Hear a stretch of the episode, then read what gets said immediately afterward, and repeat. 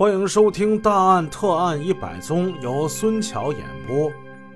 上文故事我们讲了王文昌曾经破获的一起变态纵火案，纵火的案犯只有二十五岁，是一个普通的不能再普通的青年。这个青年在短短的九个月之内多次纵火，差点是酿成大祸。今天呢，再给大家说一变态盗窃案，也是王文昌曾经遇到过的。那是在一九八三年七月十四号晚上，大雨滂沱，一点三十分。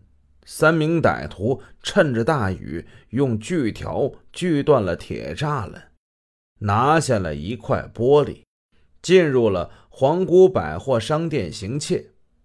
二楼的两名值班人员听到了可疑的声响，下楼查看，将犯罪分子给惊走。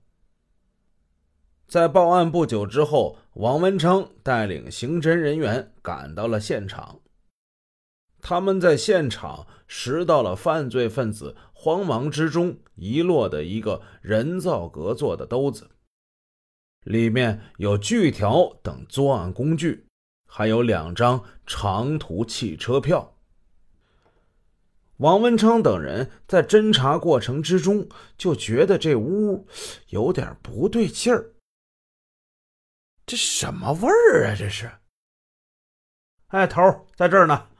你别闻了，找着了，过来看看来吧。王文昌等人来到了百货商店的过道之上，走廊里赫然出现一大泡的屎。嗯，嗯，嗯，这他妈谁这么缺的嘛？几个年轻的警员一边捂着鼻子，一边的骂出声来。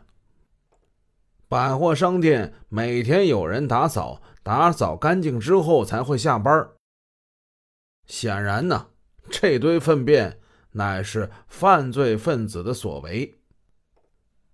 青年侦查员小宋说道：“头儿，咱遇上变态了，这是先拉一泡再偷东西啊。”不过呀，好在值班的发现的早，什么东西也没偷走啊。不对，王文昌冷静的分析道：“从这个作案手段，我看这不像是一个人呐，这是个盗窃团伙啊。他们在这里受挫，我估计可能还会去别的地方作案，盯紧点啊。”果然不出王文昌所料，第二天早上接到了报警，本区的京江商店珠江第二门市部发生了盗窃，被盗去的有鸡蛋、有罐头、有啤酒，还有一户居民丢了一辆永久自行车。一夜之间，连续的三起盗窃案，而且被盗的这三家相距不远。在时间跟作案手法上有一定的联系，王文昌推断三个案件很可能是同一个盗窃团伙干的。那么从何入手呢？那两张长途汽车票引起了王文昌的注意。这车票的正面印着“沈新北线”四个字，票价是一块四。票号是三零一五三零，另一张是三零一五三九。他跟同志们分析，犯罪分子可能是来自于农村，方向就是沈阳到新民这条线上。王文昌带着刑侦人员走访了沈阳长途汽车站，调度员介绍说，沈新北线到沈阳票价。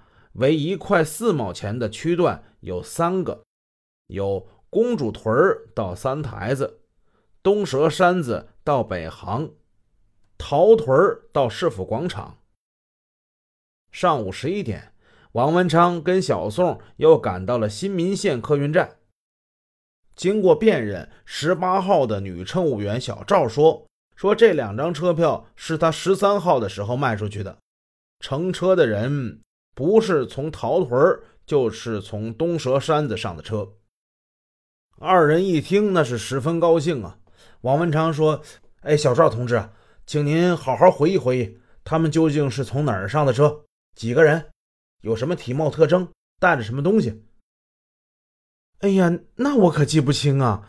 那一天买票的人太多了，是这我哪记得住啊？反正，呃，警察同志，你就照着这两个地方去找吧。行，反正是功夫不负苦心人呐。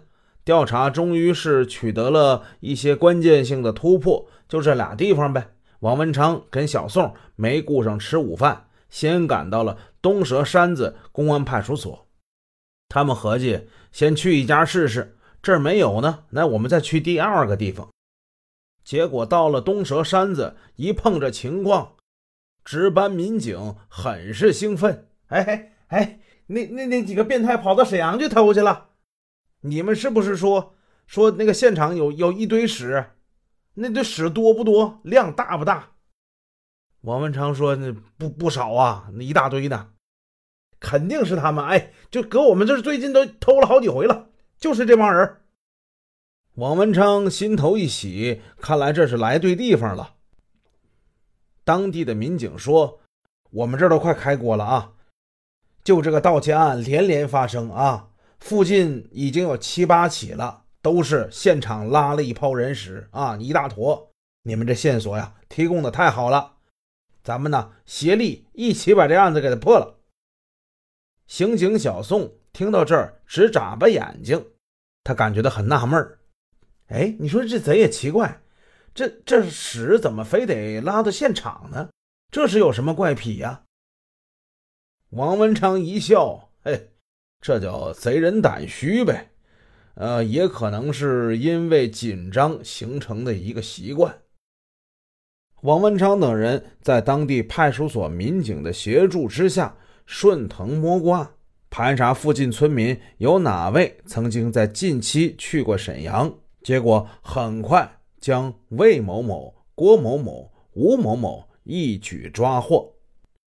经过刑侦技术人员对指纹足迹的鉴定，确定这三个人就是十四号雨夜三起盗窃案的案犯，并在他们家里搜出了自行车、雨衣等赃物。